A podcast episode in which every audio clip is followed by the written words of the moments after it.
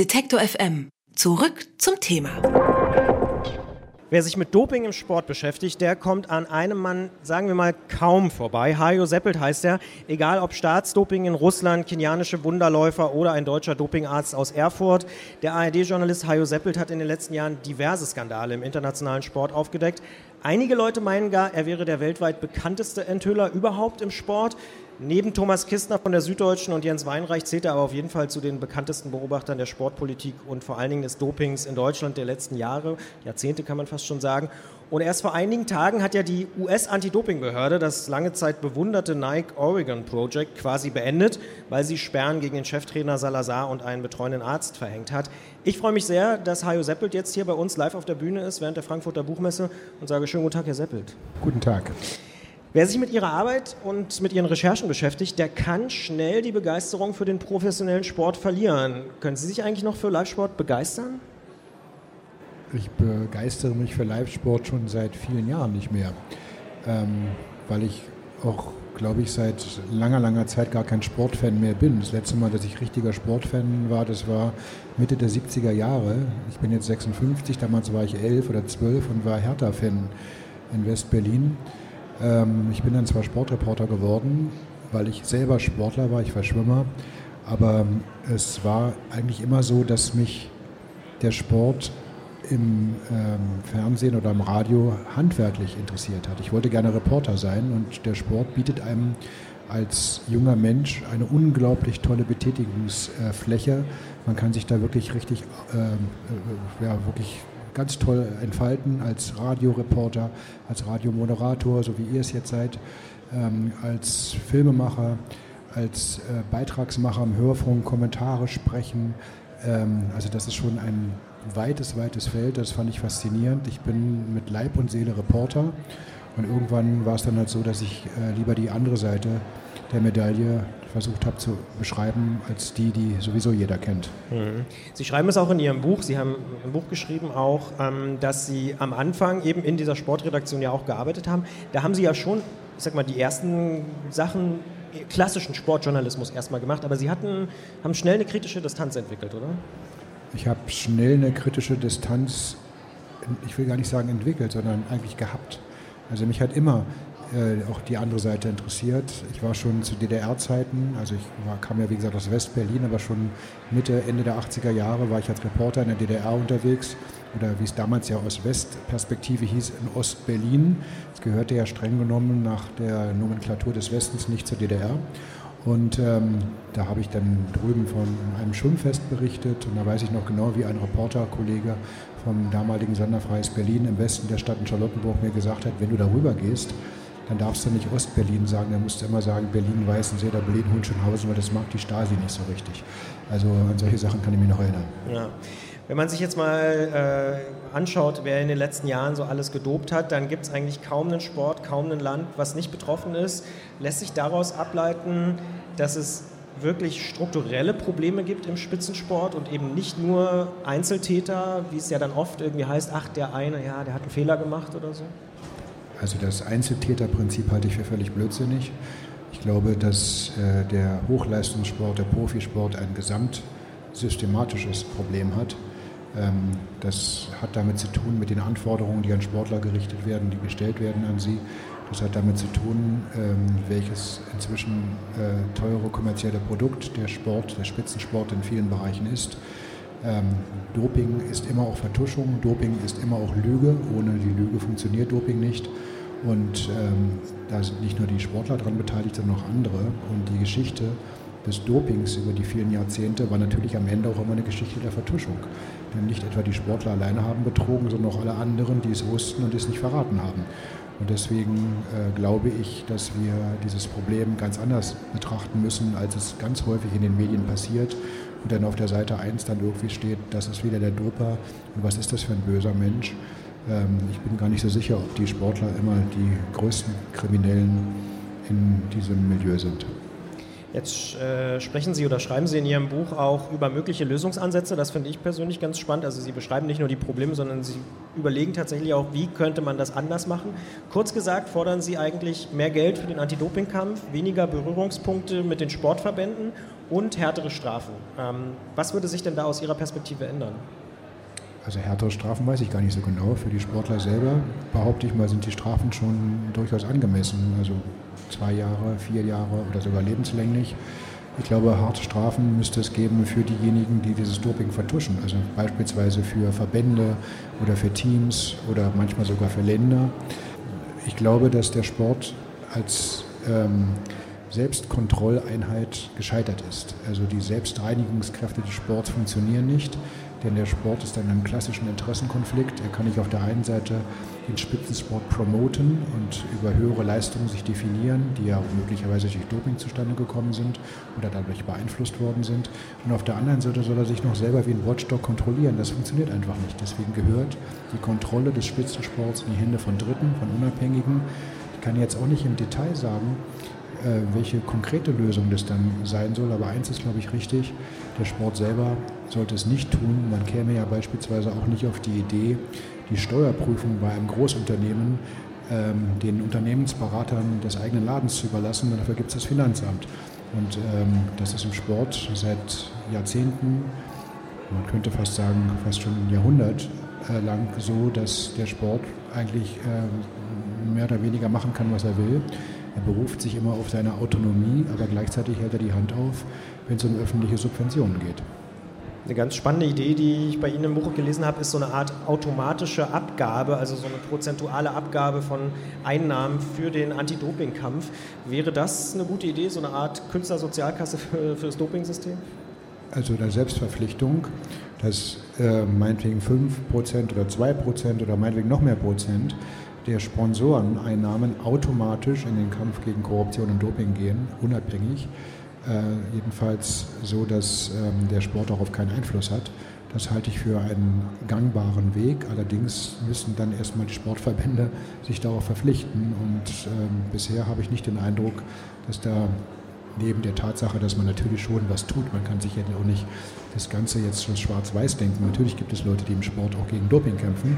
Aber das ureigene Interesse von vielen Verbänden ähm, über die Jahrzehnte, was das Doping und Sport betrifft, diese Seuche, dieses, wie ich finde, Krebsgeschwür des Sports, des Eingriffs in den Wettbewerb, in die unmittelbare Integrität des sportlichen Wettbewerbs, da finde ich schon, dass ähm, da es sein muss, dass das von außen kommt und dass äh, es unabhängig ist. Eine Ihrer ähm bekanntesten äh, Enthüllungen äh, oder Enthüllungen, die in den letzten Jahren am meisten Aufmerksamkeit erregt haben, war die des österreichischen Langläufers Johannes Dürr, der bei Ihnen ausgepackt hat, der auch ähm, die Machenschaften des Erfurter Dopingarztes ähm, ja, der Öffentlichkeit mitgeteilt hat. Gleichzeitig kam dann heraus, während er äh, bei Ihnen ausgepackt hat, dass er munter weiter gedopt hat. Als ich das erfahren habe, habe ich mich gefragt, wie war das in dem Moment für Sie als, also als Sie erfahren haben, dass er auspackt und gleichzeitig weiter dopt? War das ein Gefühl, ja, jetzt bin ich an einer noch größeren Geschichte dran oder ist da für Sie dann auch die eigene Recherche, die eigene, äh, ja, das Vertrauen, das Sie in ihn hatten, zusammengebrochen? Ich weiß gar nicht, ob ich so viel Vertrauen in Leute, über die ich berichte, habe. Äh, ich finde, das muss auch gar nicht sein. Also wir haben einen Menschen porträtiert, der quasi uns seine Geschichte auf dem Weg ins Doping, bis er überführt worden ist, erzählt hat. Ähm, das fanden wir spannend. Äh, er hat selber von sich behauptet, dass er jetzt nicht mehr dopen würde. Und natürlich, wenn dann rauskommt, dass er mitten während der Dreharbeiten einfach weitergemacht hat und die Schauplätze, die wir im Film gezeigt haben, von denen er meinte, dass dort vor fünf Jahren Doping stattgefunden hat, nein, das war vor zwei, drei Wochen. Und das erfahren wir ein halbes Jahr später. Da denkst du natürlich deinen Teil. Aber auf eine gewisse Art und Weise das hat auch jemand anders mir mal erzählt, hat sich damit das Bild komplettiert. Es ist so eine Parallelwelt, in der sich Sportler befinden, da das eine, da das andere. Eigentlich passte das fast irgendwie, dass er weitergemacht hat. Und es zeigt halt auch die Schizophrenie, ähm, die ich im Hochleistungssport häufig erlebe, ähm, bei, bei solchen Athleten ähm, natürlich ist es so, dass man sich dann fragt, was ist denn das jetzt bitte? Und wir haben damals Himmel und Hölle in Bewegung gesetzt und haben gesagt, sofort fahren wir jetzt nach Österreich und jetzt möchten wir mit dem noch ein Interview machen. Haben wir dann auch gemacht. Da hat er mir erzählt, der Johannes Dörr, der Österreicher, ja, äh, es gibt halt zwei Johannes, den einen wie den anderen. Und das lief parallel nebeneinander. Und ehrlicherweise glaube ich das auch. Ähm, das ist halt häufig etwas, deswegen sagte ich ja schon, Doping per se ist Lüge, ohne Lüge funktioniert das nicht und er hat am Ende auch uns angelogen und das hat das Bild irgendwie rund gemacht. Mhm.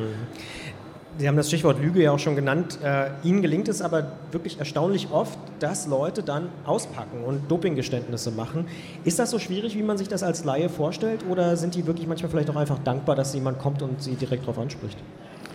Es gibt solche Leute, die uns meiden wie der Teufel das Weihwasser. Und es gibt solche Leute, die denken, bei denen sind sie, glaube ich, ganz gut aufgehoben. Ähm, außerdem ist es halt schon so, dass die Leute über die letzten Jahre, kann man glaube ich sagen, uns ernster nehmen. Also wir sind schon für Whistleblower ähm, auch eine Anlaufstelle geworden, jedenfalls für manche. Und ähm, wir garantieren also in allen Informanten hundertprozentigen Schutz, ist doch klar. Das ist die höchste Priorität, gerade in solch sensiblen Bereich wie, wie Doping im Spitzensport. Und ähm, insofern ähm, hat das was mit Erfahrung zu tun über die vielen Jahre. Es hat auch damit zu tun, dass äh, die Leute wissen, dass sie bei uns äh, seriöse und äh, auch fundierte Geschichten äh, erzählt bekommen, respektive sie erzählen können. Also wir geben ihnen auch den Freiraum und äh, meistens ist es ja so, dass wir nicht von heute auf morgen reagieren, sondern dass also Recherchen auf längere Zeit angesetzt sind. Und ähm, ja, das hat sich über die Jahre hinweg ausgezahlt. Äh, deswegen glaube ich, dass ähm, ja, schon auch ein gewisses Vertrauen in unsere Arbeit äh, existiert. Gleichwohl gibt es Leute, wie ich schon anfangs sagte, die, die würden am liebsten, dass es uns gar nicht gibt, äh, haben es so, aber das wird nicht passieren. Jetzt werden Sie heute gefeiert, Sie haben ein Buch rausgebracht, ähm, stehen durchaus auch selbst in der Öffentlichkeit, aber es gab auch Zeiten, wo die Unterstützung vom RBB und auch vom WDR für Ihre Arbeit nicht so eindeutig war, oder?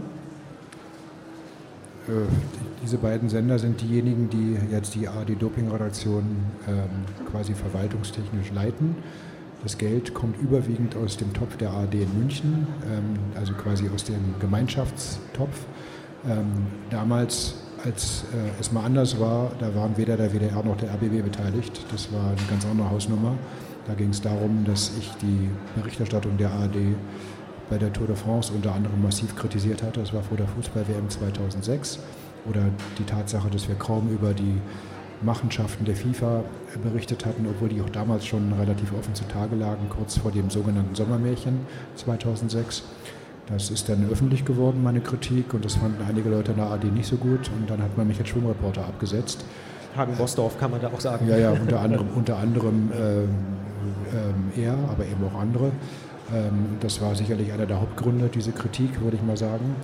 Ähm, aber dann äh, kam plötzlich der Fall Fuentes auf. Ähm, also Fuentes, der spanische Dopingarzt, der unter anderem auch Jan Ulrich äh, Blut gedopt hat. Und dann brauchten sie plötzlich jemand, äh, der nun diese Geschichte macht. Und dann ähm, habe ich es gemacht. Ich meine, ich hatte mich auch schon vorher mit solchen Themen beschäftigt. Ähm, und dann hat man, glaube ich, gemerkt, ist ja vielleicht nicht so ganz schlecht, was wir da so machen. Äh, und dann wurde der Druck auf die AD immer größer, damals 2006, ähm, dass wir halt auch viel zu unkritisch seien in der Berichterstattung, auch von anderen Medien wurde das so gesagt.